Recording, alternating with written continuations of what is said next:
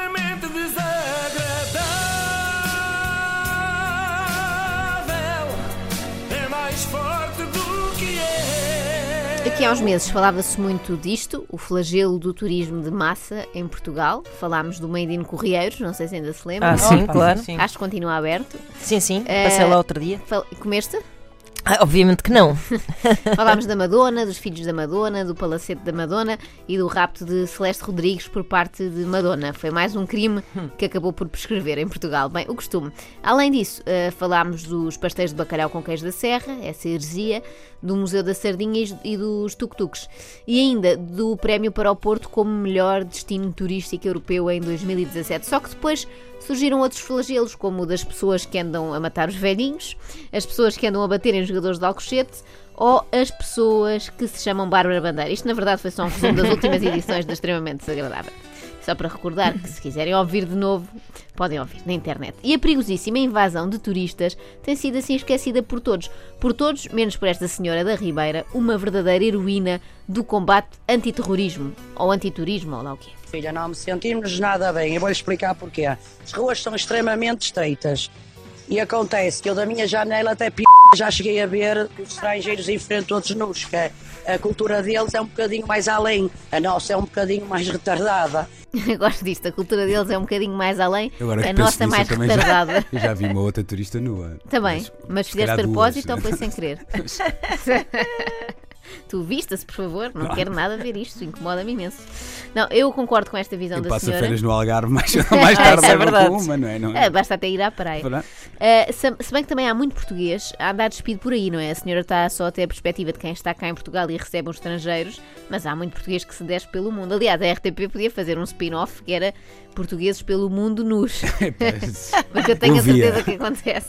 Bem, esta senhora, se tivesse olho para o negócio, podia transformar a sua casa num Airbnb e na descrição podia pôr casa em zona histórica, com muito cachê, e vista sobre as partes íntimas de homens chineses. Porque eu aposto que aquilo ia ser uma, uma loucura. Ficava logo reservada para o ano todo. Não sei se repararam, mas ela sentiu necessidade de dizer que as ruas eram estreitas para justificar ter visto o tal pênis do chinês.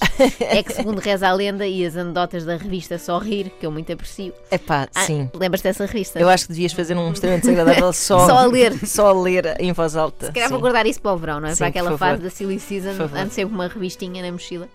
Eh, pronto, mas segundo reza, segundo reza a revista Sorrir, e a sua redação é fiável, como sabemos, a anatomia chinesa é sempre reduzida e se a rua fosse larga, era sinal que a senhora tinha comprado uns binóculos para conseguir ver os chineses do outro lado. Bom, mas vamos lá saber mais sobre este assédio involuntário do cidadão chinês. Oh filha, estava a estender bem, bem a p do chinês. Está a ver o meu espanto. E ele foi logo para dentro. Está a ver meio espanto. Pudera, eu também ia logo para dentro, que esta senhora impõe imenso respeito. Até me admira que o homem não tenha voltado imediatamente para a China mesmo. Se bem que esta senhora vai deixar essa sugestão, não tarda nada. Para o outro, que eu estava a tirar um bocadinho de comidinha às gaivotas e o filho também virou-se para mim e disse Putin the table. Ora, Putin the table, filha, em português é põe em cima da mesa. Eu mandei-o para a terra dela. Estás a entender? Mandei-o pôr o Putin the table na terra dele, porque aqui isto é, isto é regional, é tradicional, é antigo.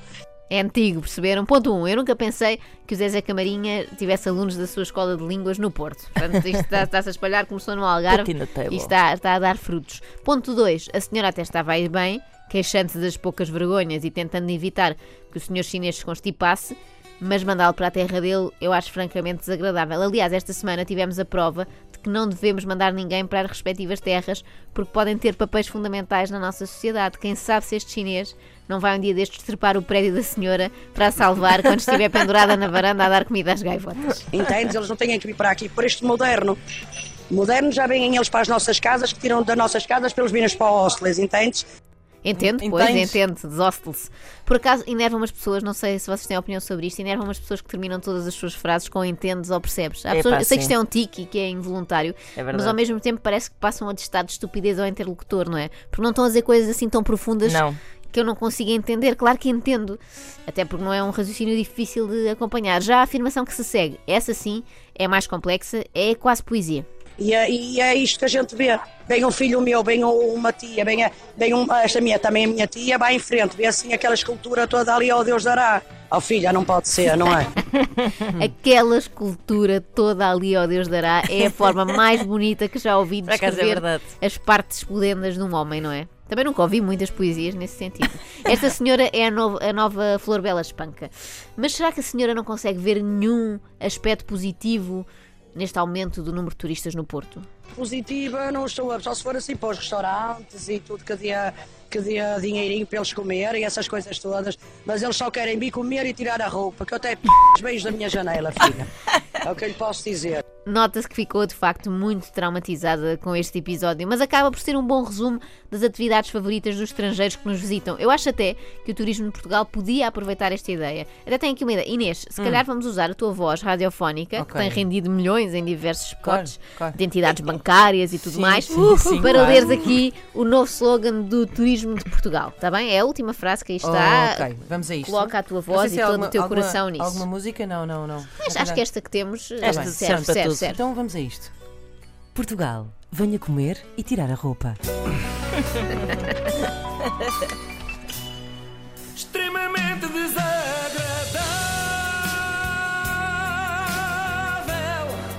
É mais forte do que é. Mas há quem venha ver esculturas e há quem venha mostrar esculturas. Também, Também